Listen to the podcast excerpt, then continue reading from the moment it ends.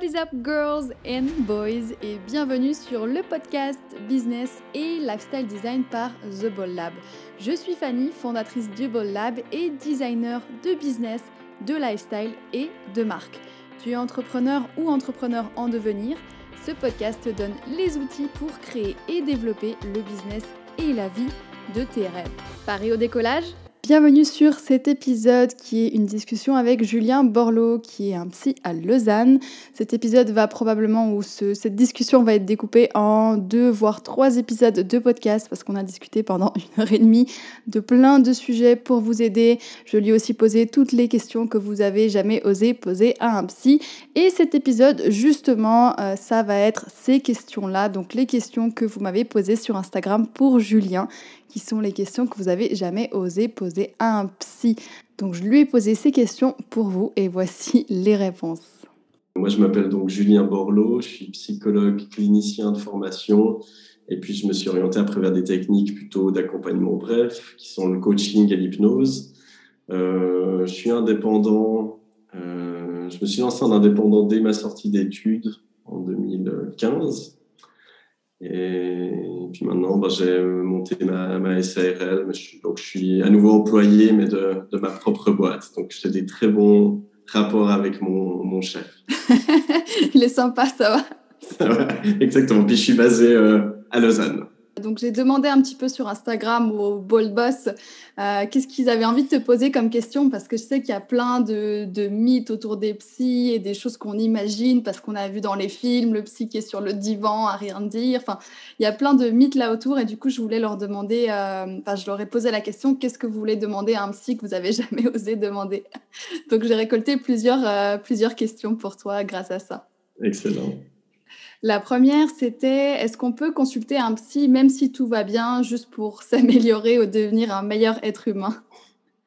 Alors, euh, absolument. C'est vrai que souvent les gens attendent ou ont la croyance que pour aller chez le psy, il faut être vraiment au fond du bac.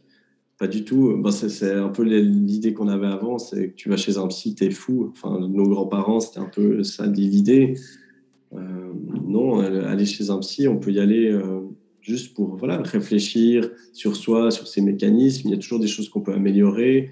Euh, ça peut être juste aussi pour avoir quelqu'un neutre qui peut nous, nous, guider, nous donner un point de vue différent sur notre situation, ce qu'on n'a pas forcément dans notre cercle social. Donc non, il n'y a pas besoin de... Et puis même, souvent, dès le moment, souvent sur TikTok, on me demande euh, comment est-ce qu'on sait que c'est le moment d'aller voir un psy Alors, généralement, je leur dis, bah, dès le moment en fait, où tu te poses la question, ah, mais est-ce que je devrais peut-être aller voir un psy pour ça? Ben, Ça veut dire que tu vas en bénéficier. Et puis, même plus tôt tu y vas, moins de temps ça devra prendre parce que tu vas pas laisser traîner ta situation, s'empirer, etc. Puis après, finalement, tu décides d'appeler puis ben, il y a un psy au, bout du téléphone qui te dit ah ben, en fait, euh, j'ai trois mois, quatre mois d'attente. Parce que c'est ça aussi, avec le, Covid, il y a eu beaucoup plus de, de demandes. Donc, euh, même quelqu'un comme moi qui fait du, de l'accompagnement bref, je vois les gens entre 4 et 6 séances en général. Donc, j'ai pas mal de roulements.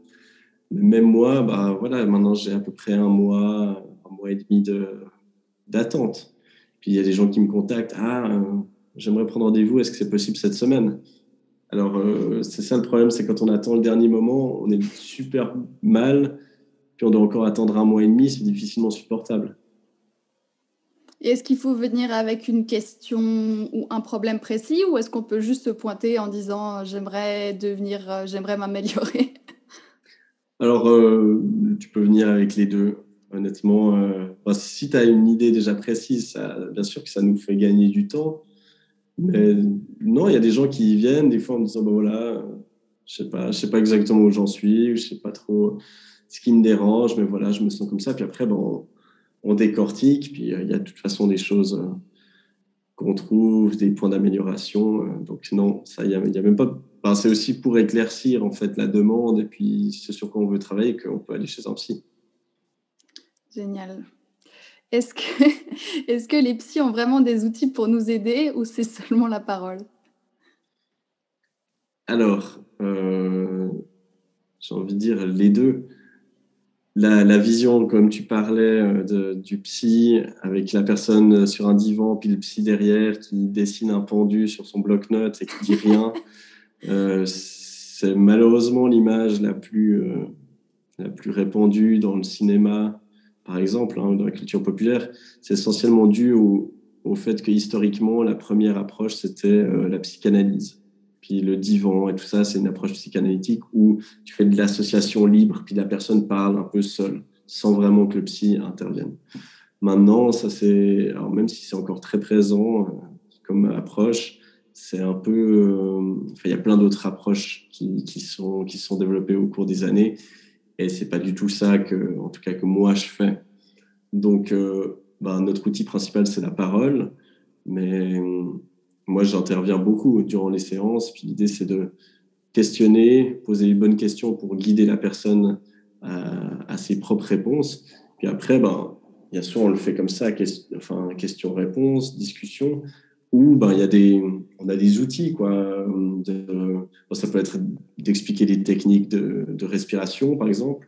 Moi, je travaille euh, beaucoup avec des gens qui ont des troubles anxieux. Donc, ça peut être enseigner des techniques de relaxation, de respiration. De... Moi, je fais de l'hypnose, donc c'est bah, toujours l'outil, c'est toujours la parole, mais c'est quelque chose de plus expérientiel. Euh, et puis, on a plein d'exercices qu'on fait, par exemple, au tableau blanc. Moi, j'utilise énormément.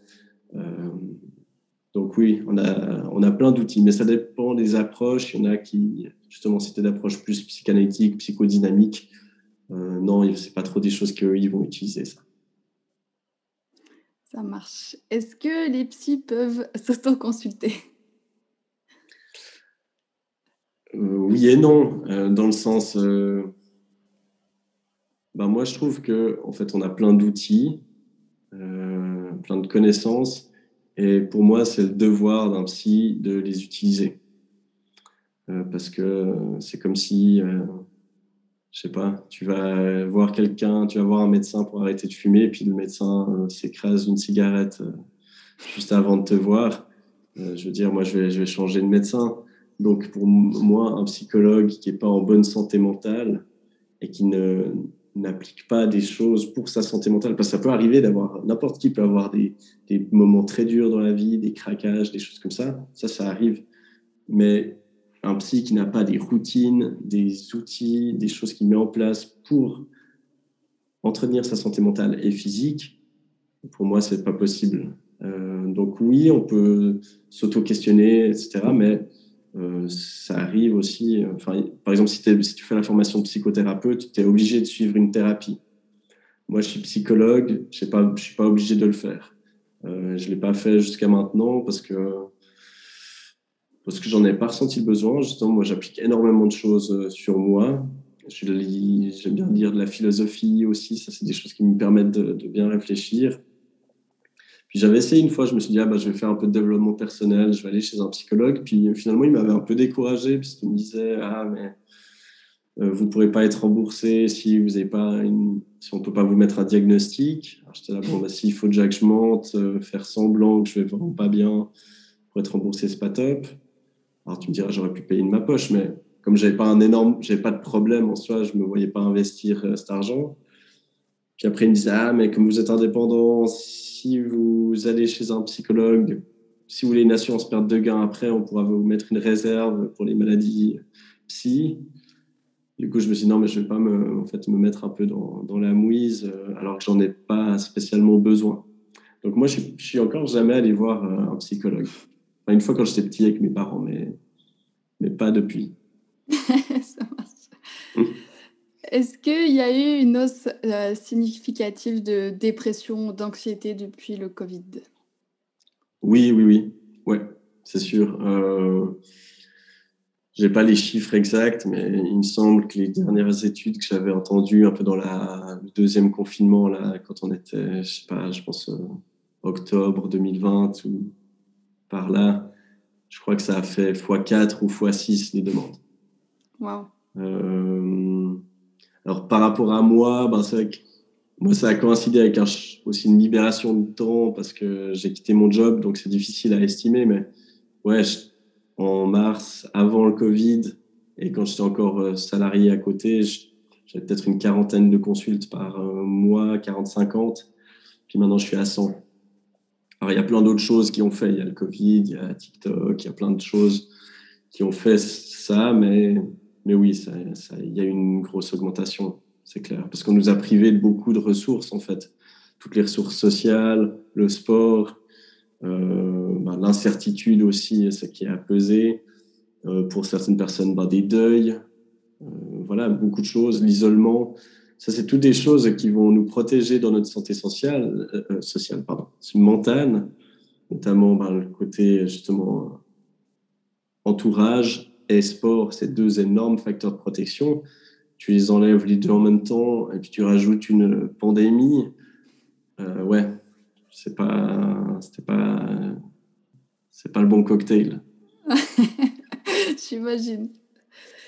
Quelle est la raison la plus fréquente d'aller voir un psy? Euh, je pense que ça dépend. Tous les psys auront une réponse différente. Si je regarde moi mon activité, là, c'est beaucoup l'anxiété. Moi, j'ai énormément de gens qui viennent pour des crises d'angoisse, de l'anxiété, des phobies. Euh, j'ai d'autres problématiques aussi, mais ça, c'est une grosse partie euh, parce que ben, je ne sais pas pourquoi, en fait, c'est ce public qui m'a choisi. Euh, et puis j'ai aussi eu beaucoup de bons résultats avec l'hypnose notamment là-dedans. Donc le bouche à oreille s'est fait aussi principalement là-dedans. Donc pour moi, c'est les troubles anxieux. Après, pour d'autres, euh, si tu es spécialisé dans les, abus euh, sexuels, ben, tu auras beaucoup d'abus sexuels.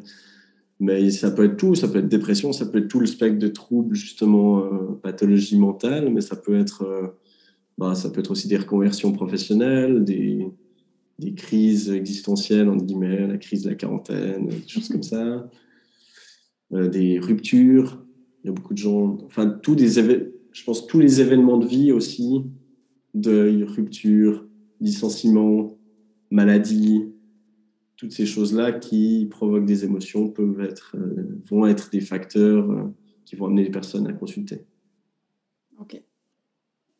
Et toutes, euh, toutes les consultations que tu fais, hypnose ou coaching, tu le fais tout en, enfin, tu peux potentiellement tout faire ça en ligne?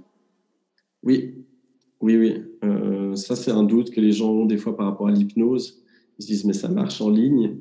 Euh, je sais pas, peut-être qu'ils se disent que j'ai un, fluide euh, magique qui passe pas à travers le Wi-Fi, mais bon, bon j'ai pas de fluide magique. L'outil que j'ai, c'est ma voix, puis je guide les gens. Donc, tant que, tant que le Wi-Fi euh, fonctionne. J'ai vu que tu en parlais dans ton épisode sur les digital nomades, que c'était quelque chose que tu avais sous-estimé, mais la qualité du Wi-Fi, ouais. Euh, c'est déjà arrivé, pas à cause du Wi-Fi, mais à cause des fois de batterie de personnes. Euh, la meilleure anecdote, c'est une personne avec qui je faisais un cours de groupe en hypnose. Puis tout d'un coup, quand je, dis aux gens de revenir, ils avaient coupé les caméras. Euh, puis il y en a une qui n'est pas revenue. Puis en fait, elle s'est reconnectée dix minutes après. Puis c'est son chat qui, en passant à débrancher son MacBook, ça a éteint. Et ça, en fait, il n'avait il plus de batterie. Mais ça, j'utilise toujours pour rassurer les gens, pour leur dire que voilà, si on, même si on fait une hypnose et que ça coupe, on reste pas bloqué en hypnose. Euh, on, se, peut se réveiller. voilà, au bout d'un moment, on, sort parce qu'on entend qu'il n'y a plus personne qui parle. C'est pas mal C'est pas mal ça comme histoire. Donc, il faut pas, morale d'histoire, il ne faut pas avoir un chat dans votre chambre si vous faites une consultation euh, en ligne. C'est dangereux. Et dernière question, peut-être pas la plus facile, un peu vaste. Comment se débarrasser du besoin de validation? Euh, Oui, alors en effet, bah, bah, c'est une question qui est récurrente dans mes consultations. Donc, euh, si je veux faire une pub, prenez rendez-vous. Bah, de, prendre rendez-vous avec moi ou avec n'importe quel autre professionnel. Euh, bah, déjà être clair sur ses valeurs et puis être clair sur en fait qu'est-ce que c'est l'objectif de notre vie. Moi, il y a un exercice que je propose souvent aux gens qui ont, qui ont ça comme préoccupation, c'est, je les fais s'imaginer à leur propre enterrement. Alors des fois, il y a des, les gens sont un peu choqués quand je leur dis ça, parce que je dessine une pierre tombale sur mon tableau blanc, je mets leur nom dessus, je mets RIP, Puis je dis, bah voilà, maintenant vous êtes euh, sous terre et puis vous entendez quand même les personnes parler à votre enterrement. Je leur dis, mais c'est quoi que vous avez entendu, vous avez envie d'entendre ce jour-là? Vous avez envie qu'on se rappelle de vous? Pourquoi? Et puis bah, la réponse est toujours la même, c'est bah, comme quelqu'un qui avait des amis, qui a pris soin de sa famille, euh, qui était là pour les autres, qui, qui était à l'écoute, bienveillant.